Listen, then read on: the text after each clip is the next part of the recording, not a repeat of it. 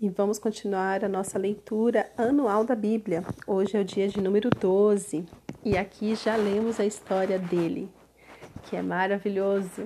José. Quem aí nunca se apaixonou pela história de José? Que atire a primeira pedra.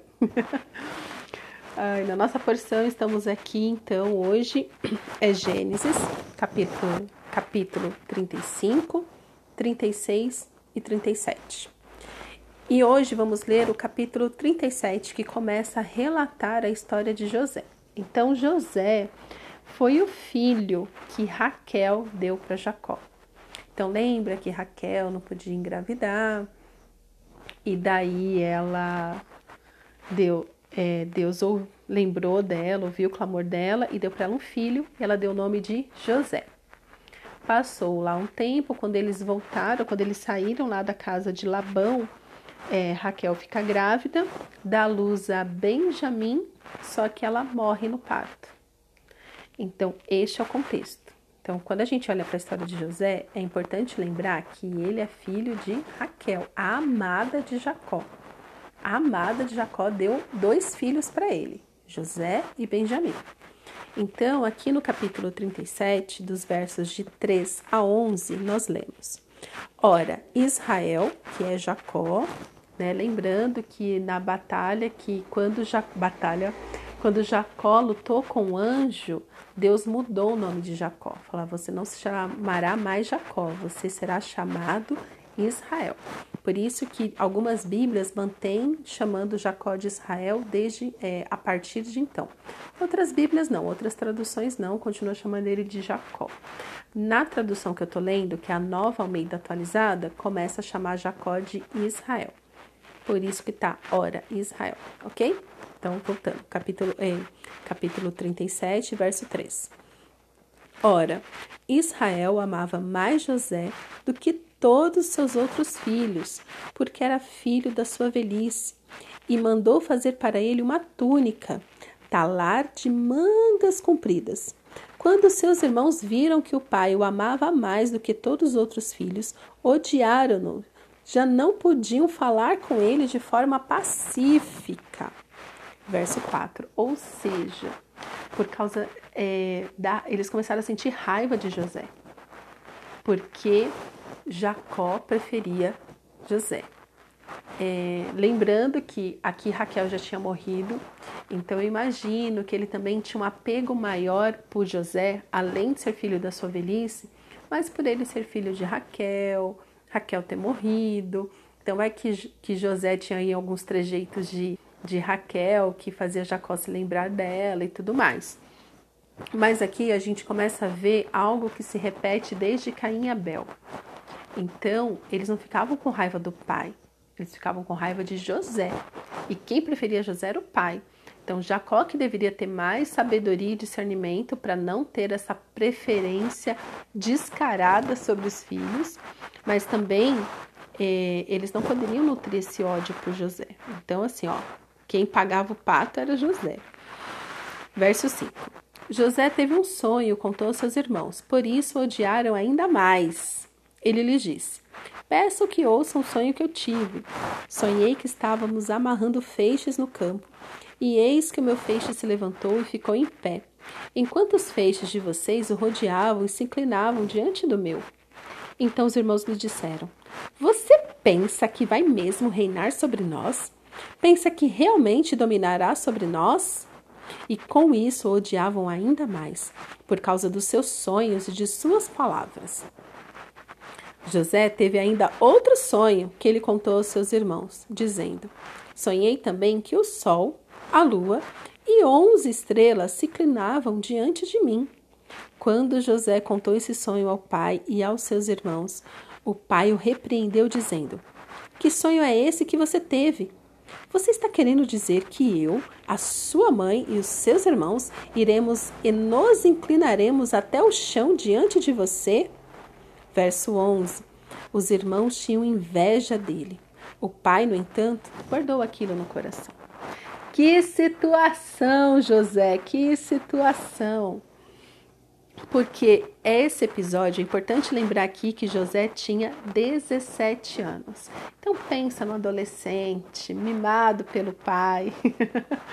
Mas José trabalhava, né? Tanto que aqui fala, né, no verso 2, quando José tinha 17 anos, apacentava os rebanhos com seus irmãos. Ou seja, mesmo ele sendo queridinho do papai, ele trabalhava com os irmãos. Um, José, nós conhecemos José por, e, por causa dos seus sonhos. José, o sonhador. José era essa pessoa que, ela, que ele tinha sonhos ali com seus 17 anos e ele nem imaginava que tinha para frente, mas ele sentiu a necessidade de compartilhar o sonho com os irmãos. Dois sonhos especificamente, que durante a história dele a gente vai ver que faz total sentido e até o motivo. Mas acontece que isso fez com que os irmãos ficassem ainda mais irados com ele. E ali, ainda no capítulo 37, nós vemos que os irmãos eles fazem planos para matar José. Imagina, eles eram um total de 12. Né, com José eles eram 12, então tinham 11. Não, acredito que Benjamim, o irmão de José, não estava nessa. Então tinha 10 conspirando para matar José. Embora ali Rubem, né, na hora que viu que os irmãos estavam planejando matar, falou: não, não, não.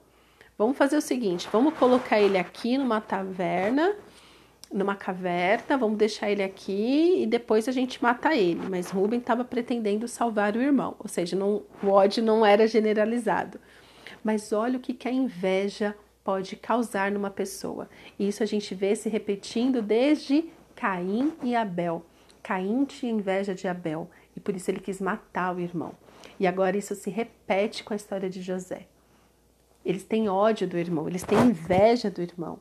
É a preferência do pai. Aí ele começa a contar esses sonhos e os irmãos falam: pronto, agora ele, ele acha que ele vai mandar na gente. Vamos matar ele, que assim a gente vai resolver os nossos problemas. Não, você não resolve os seus problemas matando a pessoa. Como nós vimos anteriormente, a gente resolve os nossos problemas nos reconciliando conforme a direção do Senhor. Então é isso que acontece, né? Quando o pai prefere um, prefere o outro, começa a criar aí baixa autoestima nos filhos, mas aí veio uma luz. Aí nessas horas é bom ser ganancioso. Judá falou: para que vender? Ou para que matar se a gente pode ganhar dinheiro com esse menino?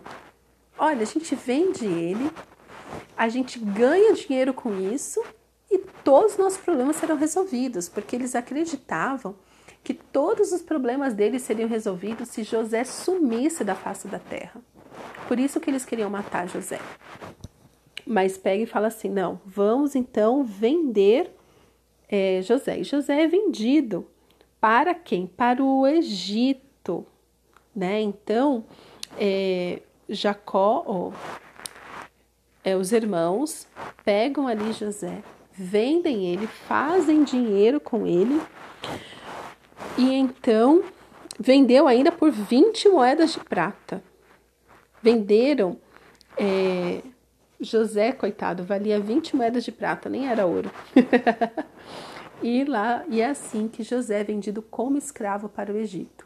Então, um menino de 17 anos, odiado pelos seus irmãos, é obrigado a ficar longe do seu pai, e ele fica ainda sem o casaco. Então, aqui no verso 31, diz, é, diz o seguinte: Então pegaram a túnica de José, mataram o bode, molharam a túnica no sangue e enviaram a túnica de mangas compridas ao pai com este recado: Achamos isto. Veja se é ou não a túnica do seu filho. Mas eles eram muito covardes mesmo. Além de tudo isso, é, forjaram a morte de José para realmente é, Jacó, né, Israel, achar que o filho tinha morrido. E não foram nem corajosos de ir junto, não. Eles foram na distância. Ó, manda um recado aí pro pai, pro pai. Vai que é filho dele. E então no verso 33, ele a reconheceu e disse: É a túnica do meu filho. O animal selvagem devorou, o devorou, certamente José foi despedaçado. E aqui, né, Jacó rasga suas roupas, se veste de pano de saco e lamenta a morte do filho durante muitos dias. Todo mundo tentava consolar Jacó, mas não tinha jeito. Ele chorou e chorou e continuou a chorar pelo filho por muito tempo. Imagina a dor desse pai, que nem pôde enterrar o filho, só recebeu uma túnica molhada de sangue, a túnica que ele tinha dado para o filho. Então aqui Jacó começa o seu tormento, a sua tortura, a sua tristeza, né? Já bastava o luto de Raquel, agora também perde José. E os irmãos, né? Tudo cara de pau, né? Tudo psicopata, consolando o pai, sabendo o que, que tinha acontecido com José. Gente, isso aqui é psicopatia, viu? Num... Lágrimas de crocodilo. Imagina a frieza desses meninos consolando o pai, sabendo que eles tinham feito, gente. Pecado oculto. E isso vai custar muito caro para eles. E a gente vai descobrir lá na frente. Mas o que eu quero falar com vocês é sobre Deus, ele não perde a mão. Tudo isso aconteceu, José tinha 17 anos. Talvez a gente pense assim, nossa, ele era muito novo, se ele pelo menos tivesse 30, 40, mas não. A gente vai ver aqui ao longo da história que Deus honrou José, mesmo ele sendo tão novo, tendo 17 anos. Mas eu quero falar com você sobre os seus pecados ocultos. Os filhos mentiram para o pai. Eles foram consolar o pai, sabendo da verdade. A mentira ela corrói o nosso coração, os nossos ânimos. Então, calma, não estou falando que você está mentindo neste nível, mas eu quero falar com você sobre pecado oculto. Esses irmãos, eles tinham um segredo que mantinha eles unidos, mas era um segredo sombrio, que com certeza isso fez com que eles é, pagassem muito caro tanto que lá na frente a gente vai ver que esses irmãos eles nunca conseguiram ter uma comunhão sólida, uma comunhão limpa, uma comunhão transparente, porque tinha um segredo ali sombrio que eles compartilhavam e eles viram o pai sofrer. Tem noção que Jacó sofreu por muito tempo a morte de José, mas só que se passou muitos dias e que eles iam falar para o pai, ó pai, na verdade, ó, José tá vivo e a gente vendeu ele para o Egito. Imagina o caos que ia ser se eles contassem para o pai a verdade. Mas, independente, é um caos necessário. Então, a verdade é um lugar que a gente tem que andar nela. Na verdade, né? Então, Jesus fala, né? Conhecereis a verdade, a verdade vos libertará. A verdade é este lugar onde a gente anda nela e nós somos livres, nós somos fortes. Cuidado com as mentiras que você diz. Talvez não sejam mentiras tão drásticas como, como desses irmãos, mas mentira continua sendo mentira. Mentira destrói relacionamentos. A mentira desses irmãos, com certeza, fez com que eles criassem um distanciamento do pai, porque como que eles vão andar tão perto desse pai sabendo que eles estão causando aquela dor?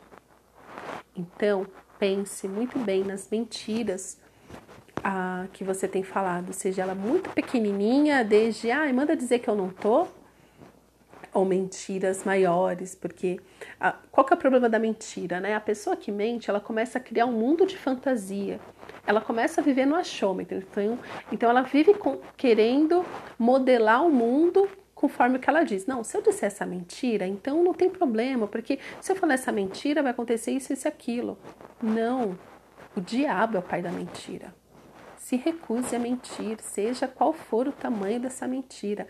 Não minta, porque mentir é pecado e o pecado nos tira da comunhão com Deus. Mas Deus continuou cuidando de José. É isso que a gente vai ver nos próximos dias. Hoje eu quero te encorajar a andar na verdade, falar a verdade, sempre a verdade, porque a verdade é um lugar de segurança para nós. Porque se estamos falando a verdade, Deus ele vem com seu poder, ele cuida de nós. Mas se a gente está confiando na mentira para a gente ficar bem em relação aos outros, o diabo entra e faz da nossa vida um inferno. Então, fale a verdade, custe o que custar. Combinado? Vamos orar? Obrigada, Senhor, pela tua palavra, que é palavra de vida. é a palavra da verdade. Sonda, Senhor, os nossos corações e enche o nosso coração com teu temor, Senhor, que possamos sempre falar a verdade, porque sabemos que é isso que agrada o teu coração. Nos abençoa, Senhor, conforme a tua vontade, para honra e glória do teu nome. Em nome de Jesus que pedimos, que oramos. Amém.